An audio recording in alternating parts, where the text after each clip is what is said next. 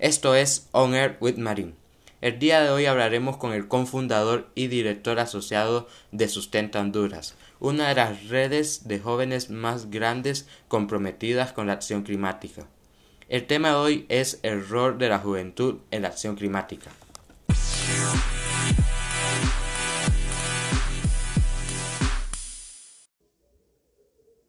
Hola Carlos, es un gusto estar conversando el día de hoy de diferentes temas, sobre todo el rol que tienen los jóvenes en la acción climática. Hola Marín, muchas gracias por la bienvenida. Estoy sumamente entusiasmado por esta pequeña conversación que vamos a tener.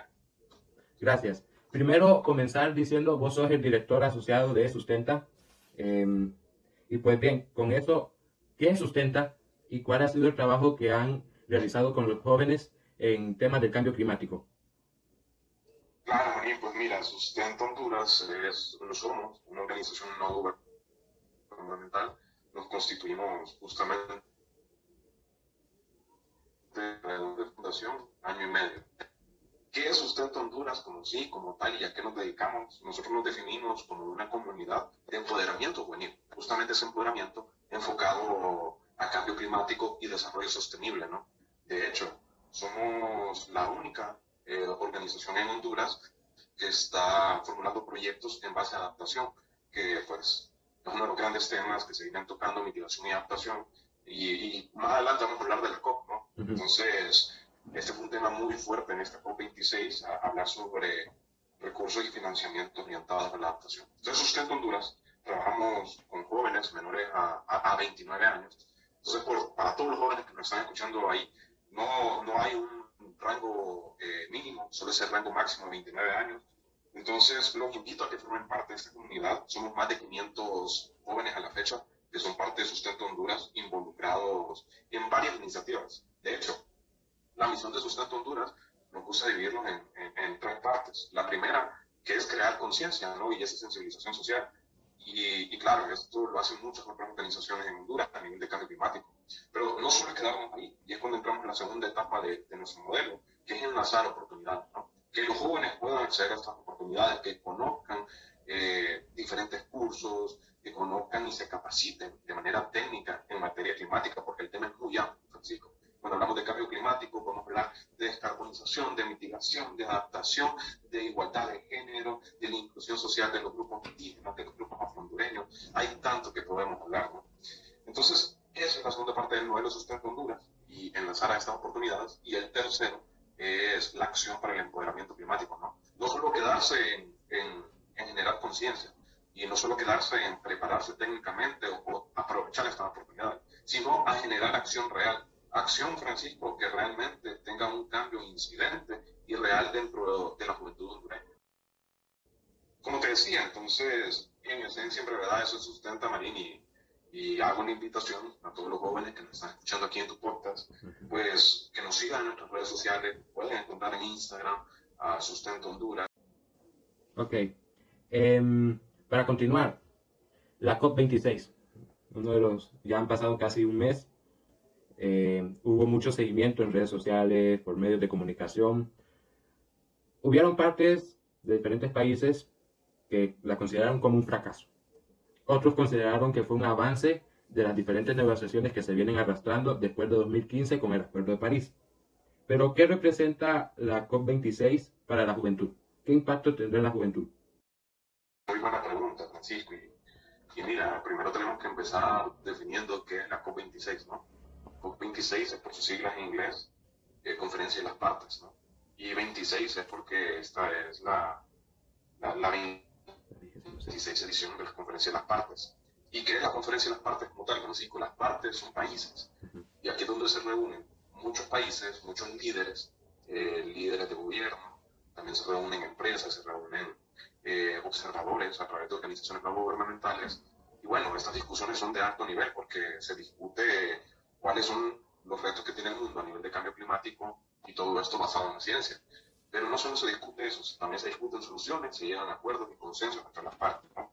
Yo sé por hablar un poquito de, de, de, contexto de lo que viene siendo la COP26. Ahí disculpen que iba pasando un avión. y, y, como les decía, ¿no? esto es la COP26 como tal. Vos me preguntabas, ¿cuál es el rol de la juventud? El rol de la juventud es importantísimo, porque son los jóvenes que estamos sufriendo las consecuencias más grandes del cambio climático. ¿no? Eh, y, nosotros no somos causantes de, de, este fenómeno, no deberíamos estar sufriendo las consecuencias. Sin embargo, eh, somos los que estamos pues, con, con todos esos problemas que no solo afectan nuestra salud, sino también nuestro futuro, nuestro presente, tanto en la sociedad, tanto en nuestro prospecto económico. Entonces, definitivamente la juventud juega un rol importantísimo. Eh, así como nosotros ahorita, pues, hay mucho joven que se está capacitando, hay mucho joven que está estudiando la ciencia detrás de esto. Entonces, son muchos jóvenes ahora que están, pues, brindando las soluciones a, para, pues, poder apoyar a solventar la crisis climática y recibir ese apoyo. Pero no todas las voces de los jóvenes están siendo escuchadas y es algo que necesitamos, pues, que sí nos escuchen, porque ahora el joven es parte de la conversación y no solo debería tener voz, sino también voto, porque es un voto que viene fundamentado. Sí. Como te decía, a la larga, a la larga más bien esto, pues, viene a un tema de que tenemos que alzar nuestra voz y, y hay plataformas para hacerlo, como decía, Sustento Honduras es una, y, y bueno, Scout de Honduras es otra también. Eh, y, me gustaría más bien comentarme un poquito cómo, cómo ve vos. De hecho, anduvieron scouts allá en, en la COP, tuve la oportunidad de hablar con ellos, andaba Bear Grylls también, en, y andaba una pequeña delegación, ¿no? Y de hecho hice amistad con una scout de México, que era, era la única que andaba representando a la región interamericana. El, el resto de las scouts eran de otros continentes del mundo. Entonces, pues fue muy alegre ver que, que, que, que había representación de los scouts. Scouts es un movimiento bien grande y, en Honduras deberíamos de enfocar más la conversación a estos temas y cómo participar en esos espacios, eh, y más como scouts, eh, porque yo fui uno, como podrás saber, de hecho, del mismo grupo tuyo, del grupo 26. Entonces, en base a eso, quisiera hacer otra pregunta. La sociedad hondureña, cuando podemos observar que muchos de los jóvenes están por abajo del umbral de la pobreza, podemos ver que muchos de estos jóvenes se unen o son parte de grupos delictivos. ¿Cómo podemos hacer que esos jóvenes no sean parte del problema y que más bien contribuyan a construir una, sociedad mejor? Bueno, Marín, creo que esa, eh, esa pregunta ha estado en discusión eh, por, muchísimos años, ¿no? Y hablemos un poquito del contexto de Honduras. El FOSDE dice que el 75% de la población hondureña vive en ese umbral de, pobreza, ¿no? Y sabemos que aproximadamente el 61%, 62% de la población hondureña es menor a 30 años. Entonces estamos diciendo que son muchos jóvenes ahorita que están viviendo en ese umbral de pobreza. Y evidentemente, entre más pobreza hay, va a haber más inseguridad, van a haber más retos para la sociedad como tal, para el joven, para ya sea que quiere emprender, para buscar empleo. Y evidentemente, pues esto va a incrementar esos índices de inseguridad. Y, y, por eso es que debemos atacar a la pobreza, porque si entre más pobreza hay, evidentemente esa brecha de desigualdad se va a hacer más grande. Cuando hablamos de desarrollo sostenible como tal, nosotros creemos que está fuertemente vinculado para cerrar esa brecha de desigualdad. Entonces, evidentemente, aquí ocupamos invertir en muchas, muchos planes de, de, acción y planes de incidencia que se han acompañado de políticas públicas. ¿Y a qué me refiero con esto, Marín? Tenemos que empoderar a la juventud y tenemos que brindarle el apoyo. Eh, y esto va enfocado a todas estas autoridades de gobierno, ¿no? que ocupamos planes que realmente sean enfocados para el joven, que el joven tenga libre acceso a la información, que el joven tenga acceso a educación, a educación de calidad. Sabemos de que también de que el joven pues necesita ser formado. En Honduras, Marín, el gran porcentaje de, las personas eh, tienen una educación no formal. Y, tenemos que nosotros apoyar esto pues, y, ver cómo tenemos programas de, de, cambio climático justamente a través de un plan nacional puede ser de formación o educación.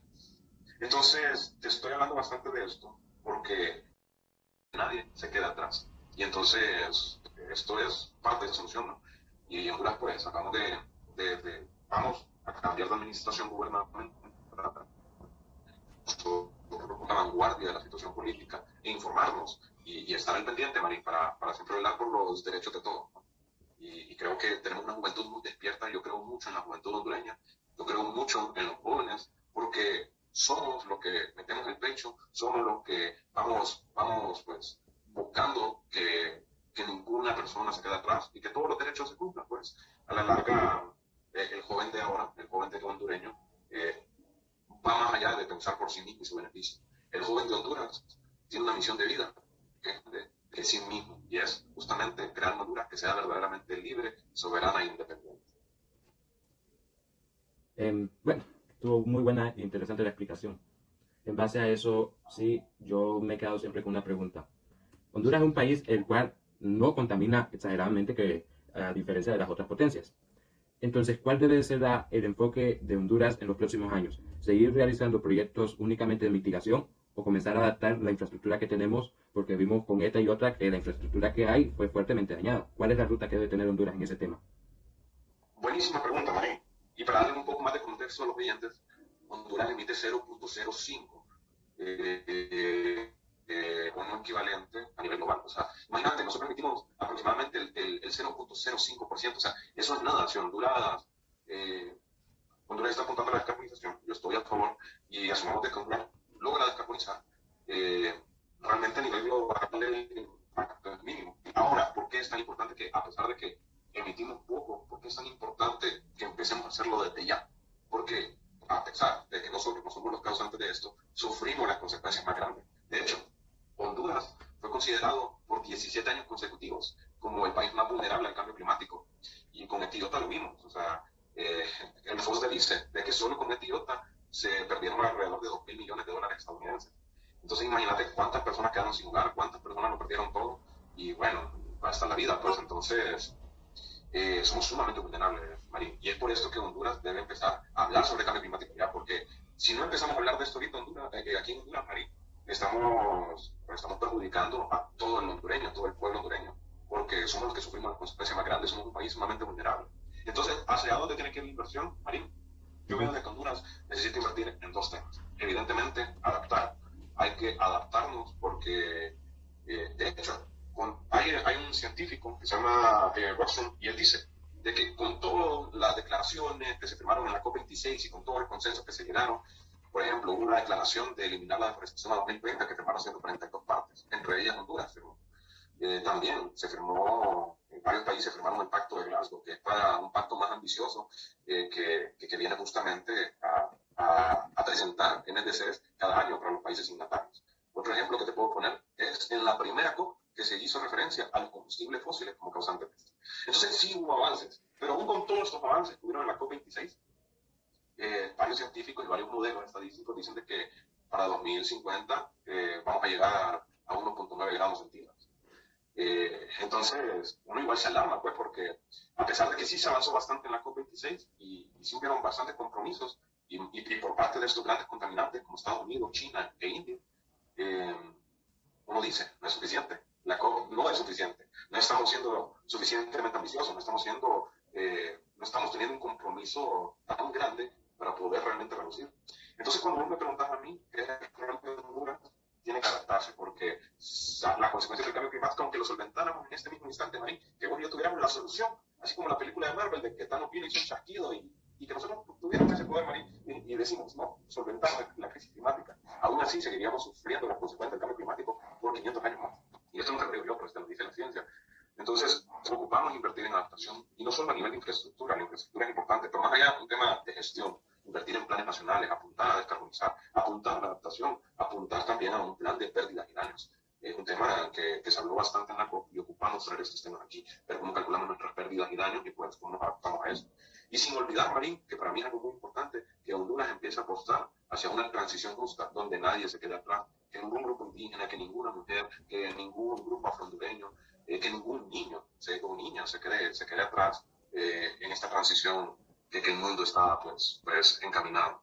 Entonces, lo que te diré es que ocupamos toda esta inversión, adaptar, adaptar, adaptar y adaptar. Pues fue un verdadero gusto poder conversar contigo el día de hoy. Tratamos de abarcar diferentes temas, pero en sí, todos esos temas dirigen a una sola ruta, que se debe de hacer una mayor inversión y tratar de aumentar los esfuerzos para que exista una verdadera inclusión social, eh, trabajar fuertemente con los objetivos de desarrollo sostenible pero que a la vez que los jóvenes tomen parte de las diferentes acciones que se, de los diferentes proyectos que se ejecutan para mitigar el cambio climático, pero a la vez para adaptarse al cambio climático. Entonces, gracias por haber estado el día de hoy con nosotros. No, no, no, María, gracias a vos, gracias por la invitación y solo recordarle a todos los oyentes de que sí, Honduras tiene mucho que perder, pero no lo olviden, Honduras tiene muchísimo, pero muchísimo más que ganar. Y somos todos nosotros, los jóvenes, los niños y las niñas, quienes tenemos que liderar este cambio y quienes que tenemos que velar también, no solo por nuestra generación, sino por las generaciones futuras. Entonces, recordarles nuevamente, Sustento Honduras está ahí, nos pueden buscar en nuestras redes sociales. Y bueno, Marín, ya sin quitarte mucho más tiempo, muchísimas, pero muchísimas gracias por tenerme aquí en tu podcast. Yo sumamente honrado de estar aquí. Y bueno, yo quedo a la orden, cualquier cosa que necesiten, también ahí me pueden buscar en las redes sociales.